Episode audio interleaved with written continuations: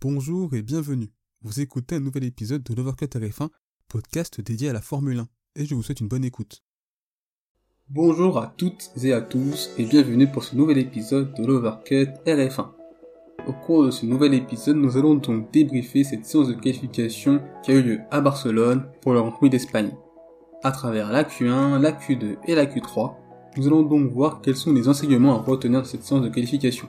Et par la suite, nous verrons ce que l'on peut espérer pour la course de demain. Et tout cela, nous allons le voir dans l'overbrief.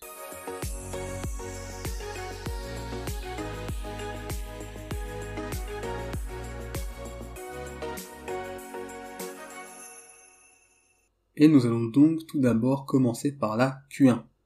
La Q1 a donc été marquée par les éliminations de Nikita Mazepin, qui partira 20ème. À la 19ème place, on retrouve Nicolas Latifi. 18ème, Mick Schumacher. À la 17ème place, Kimi Raikkonen. Et enfin, 16ème, le pilote japonais Yuki Tsunoda. Donc pour les As qui partiront euh, à la 20ème et à la 18ème place, ce n'est pas une surprise et c'était plutôt attendu. Comme je l'avais déjà dit dans des précédentes théories de qualification, As a fait l'impasse sur cette saison 2021 et ont donc logiquement la plus mauvaise voiture du plateau. Cependant, ce qui était moins attendu, c'est le fait que le pilote allemand a réussi à devancer Nicolas Latifi, ce qui est une très bonne performance de la part de Mick Schumacher. Cependant, cette performance contraste avec celle de Nikita Mazepin, qui est plus en difficulté par rapport à son équipier, par rapport à son intégration dans la F1 au sens large, puisqu'en effet le chrono de Mazepin est à 7 dixièmes de Mick Schumacher, ce qui est un gouffre pour deux pilotes possédant la même monoplace. On retrouve donc 19e Nicolas Latifi, qui euh, effectivement est euh, loin euh, de Russell, puisqu'il est à 7 dixièmes de son coéquipier, ce qui est un gouffre assez important, de même qu'entre Schumacher et Mazepin. Et c'est une continuité cette saison. On le voit à travers cette saison et également par rapport aux saisons précédentes, depuis que Russell et Latifi sont coéquipiers, c'est que pour Latifi, bah, les qualifs, ce n'est pas du tout son exercice préférentiel, notamment par rapport à Russell. Et on voit très régulièrement Russell passer en Q2, et quasiment jamais Latifi. Raikkonen, qui partira 17ème, a été l'auteur d'une qualification assez décevante. Il est devancé par son coéquipier Giovinazzi de 3 dixièmes. Et surtout, c'est très dommage puisque Giovinazzi a, réussi lui à être en Q2, ce qui montre tout de même que l'Alfa Romeo a possédé la monoplace pour passer la Q1 et que donc Raikkonen en avait la capacité. C'est dommage pour lui, mais il réagira demain en course. Quant à Yuki Tsunoda qui partira 16ème, ses performances, comme celle de Gasly, montrent que depuis Portimao, AlphaTauri est dans le dur. Et de plus, il y a également ce gap de performance assez logique qu'il y a entre Gasly, qui est un pilote que l'on peut qualifier d'expérimenté, et Yuki Tsunoda qui est simplement un rookie. Mais cependant, après une belle course à Bahreïn, et bien depuis Bahreïn, pour le pilote japonais, c'est beaucoup plus difficile. Il va donc lui falloir effectivement, comme je l'avais dit à de nombreuses reprises, du temps, et qu'il est en effet trop tôt pour le juger. Du coup, pour cette Q1, il est important de souligner euh, la belle performance de Norris, qui est premier, et également la troisième place du pilote Ferrari Charles Leclerc. Voilà pour la Q1, on passe maintenant à la Q2. Et donc la Q2 a été marquée par les éliminations de George Russell qui partira 15e, Antonio Giovinazzi 14e, à la 13e place Sébastien Vettel, 12e le pilote français Pierre Gasly, et enfin 11e Lance Stroll. Pour George Russell qui partira 15e, il est toujours présent en qualification et il réussit toujours à sublimer Seth Williams dans l'exercice du tour rapide. Comme il avait fait à Portimao, il l'a également fait aujourd'hui en parvenant à passer la Q1 pour être en Q2. Et donc il faut encore souligner la belle performance du pilote britannique. Pour Giovinazzi qui est donc à la 14e place, eh bien selon moi il est donc à sa place.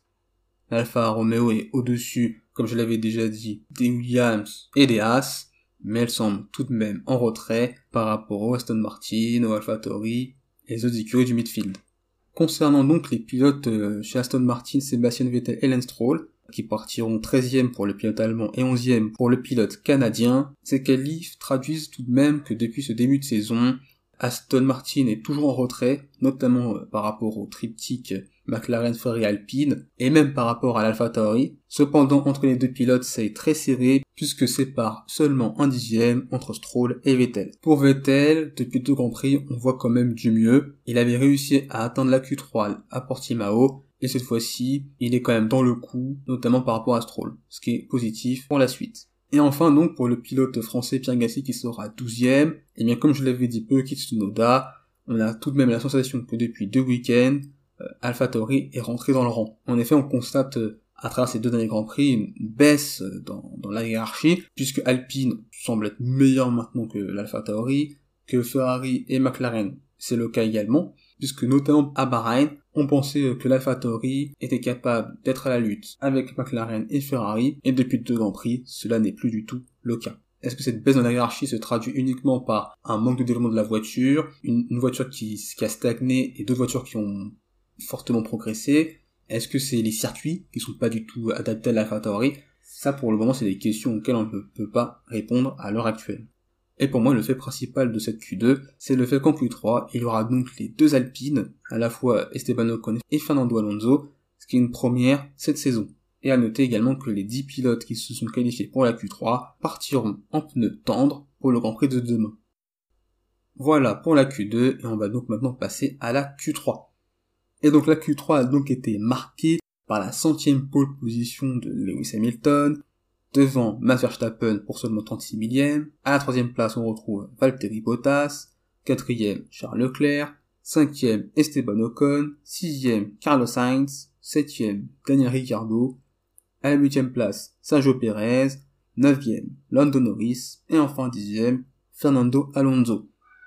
Bien évidemment, le premier renseignement à retenir de cette séance de qualification, c'est la centième d'Hamilton. En effet, cette centième lui avait de peu échappé à Portimao, cette fois-ci, il l'a obtenu de justesse, avec seulement 36 millièmes sur le pilote néerlandais Max Verstappen. Cette séance de qualification montre à quel point entre Red Bull et Mercedes, l'écart de performance est faible, voire infime. Et même si cette centième position était attendue à un moment ou à un autre, je pense qu'il est tout de même important de souligner cette super performance qui a été réalisée par le pilote britannique tout au long de sa carrière et qu'il faut donc le féliciter pour sa centième pole position. Le deuxième enseignement à retenir de cette séance de qualification, eh bien, c'est que pour Sergio Perez, ce fut compliqué. En effet, euh, lors de la Q3, il a tout d'abord réalisé une erreur sur sa première tentative, en réalisant un tête à queue à la suite d'un freinage avec les roues dans le bac à gravier, et sur sa seconde tentative, il est seulement classé huitième. Il a indiqué à la suite des qualifications qu'il n'était pas à 100% physiquement et qu'il espérait l'être pour la course de demain, qui, à travers ces qualifications-là, risque d'être très compliqué. Et pour moi, le troisième enseignement de cette Q3, c'est donc la superbe performance d'Ocon et d'Alpine. Depuis le Grand Prix de Portimao, on voit que l'Alpine a passé quand même un step, notamment en qualif et également en course, et qu'aujourd'hui, lors de ses qualifications à Barcelone, on en a eu la confirmation.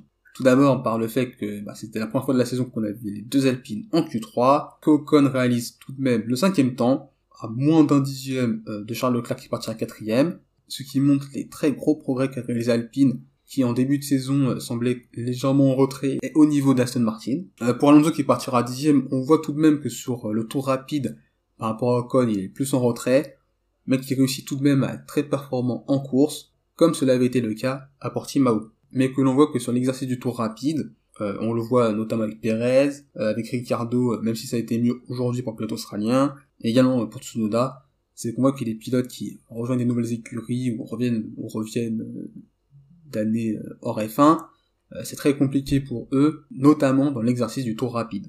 Et non pour cette Q3, je voulais également mentionner la belle performance des Ferrari qui partiront 4ème et 6ème.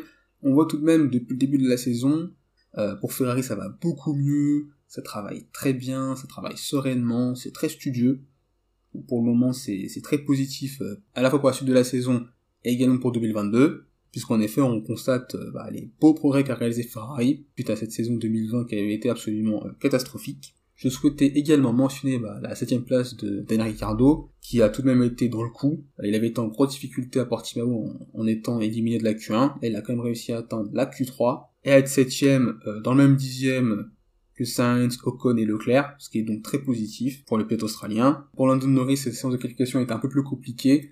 En Q3, il est passé à côté, mais pas de doute qu'il sera très compétitif pour la course de demain. Alors que peut-on espérer pour la course de demain? Eh bien tout d'abord, il y a pas mal d'incertitudes sur les stratégies. On ne sait pas à l'heure actuelle si les écuries vont euh, être sur un ou deux arrêts. Tout d'abord, il faut mentionner que les dix premiers pilotes de la grille de départ partiront en pneus tendres. Il serait logique qu'ils penchent sur une stratégie à deux arrêts. Mais il se peut effectivement que les leaders puisse décider de tenter un seul arrêt, et il est donc difficile d'anticiper ce qui pourra se passer demain. Ce qui, pour l'aspect stratégique, est très intéressant pour la course de demain. Donc pour la victoire va donc se profiler une bataille à trois, comme cela avait été le cas à Portimao, euh, avec bah, malheureusement deux Mercedes contre une Red Bull, et à mes yeux, pour Max Verstappen, cela va être compliqué. Selon moi, si le pilote néerlandais veut s'imposer demain, il y a pour moi deux alternatives. La première, c'est qu'il parvienne à prendre la première place à Lewis Hamilton au départ. La deuxième, c'est que si cela n'est pas le cas, il faudra que tout d'abord il réussisse à rester devant Bottas, et que par la suite il arrive à montrer un rythme qui lui permette de suivre Hamilton, d'être suffisamment proche pour pouvoir par la suite tenter des undercuts ou une autre stratégie pour un peu chambouler Mercedes. Pour moi, ce sont euh, les seules alternatives si le pilote néerlandais veut gagner, puisqu'à deux contre 1, cela risque d'être très compliqué, et c'est également ce que je disais lors des débriefs des qualifs et du Grand Prix de Portimao, les difficultés qu'a notamment sur le rythme du tour rapide, n'aident absolument pas Red Bull et Max Verstappen dans leur lutte pour le titre face à Hamilton et Mercedes. Il est important donc de mentionner le départ qui, pour ce Grand Prix, risque d'être crucial, puisqu'en effet, il y a une très longue distance avant le premier virage, ce qui va donc donner euh, à la fois pour chaque pilote des possibilités bah, d'aspiration, et également la possibilité de voir avant le premier virage des pilotes à deux voire trois de front, ce qui va donner quand même pas mal d'actions, voire pourquoi pas même des contacts entre des pilotes en premier virage. Comme je l'ai dit précédemment, ce départ sera crucial puisque dépasser sur ce circuit est très compliqué et difficile. Ainsi, un très bon départ ainsi qu'une très bonne gestion du premier relais sont donc les clés pour réaliser une bonne deuxième partie de course et donc à la fin du Grand Prix obtenir un bon résultat. J'avais évoqué précédemment cette bataille à trois pour la victoire, mais il y aura également une grosse bataille pour la quatrième place qui risque de se jouer entre les Ferrari, les Alpines, les McLaren et Sergio Perez. Mais ce dernier, Sergio Perez, est pour moi le favori malgré tout, bah, de par la voiture qu'il possède, puisqu'il possède une Red Bull, que le pilote mexicain euh, l'a montré euh, depuis le début de cette saison qu'il est bien mieux en course qu'en qualif. À Portimao, euh, la semaine dernière, il avait tranquillement fini à la quatrième place sans être en danger. Donc à mes yeux, s'il fait un bon départ qu'il gère bien ce premier relais, il peut finir à cette quatrième place. Mais avec le fait qu'il est difficile de dépasser en Espagne, ce n'est pas garanti à l'avance. Surtout qu'en partant aussi loin, il peut faire un mauvais départ ou peut-être avoir des contacts avec d'autres pilotes. Donc partir dans le paquet, dans des circuits euh, comme celui-là, ce n'est pas idéal. Et vous, qu'avez-vous pensé de cette séance de qualification? Quels sont vos tops? Quelles sont vos déceptions? Quelles sont vos attentes, du coup, euh, pour la course de demain? Qui sera pour vous le vainqueur de ce Grand Prix, votre podium, voire votre top 5 N'hésitez pas à le partager en commentaire ou sur mes réseaux sociaux. Il suffit juste de taper l'Overcut RF1 et vous nous trouverez à la fois sur Facebook, Twitter et Instagram. N'hésitez pas à liker, partager cet épisode et à vous abonner. Je vous souhaite le meilleur. Salut Merci d'avoir écouté cet épisode. S'il vous a plu, n'hésitez pas à vous abonner au podcast de Workout RF1 ainsi qu'à la chaîne YouTube.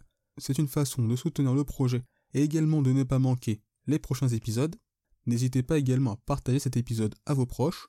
On se retrouve les amis très bientôt. D'ici là, portez-vous bien, je vous souhaite le meilleur. Salut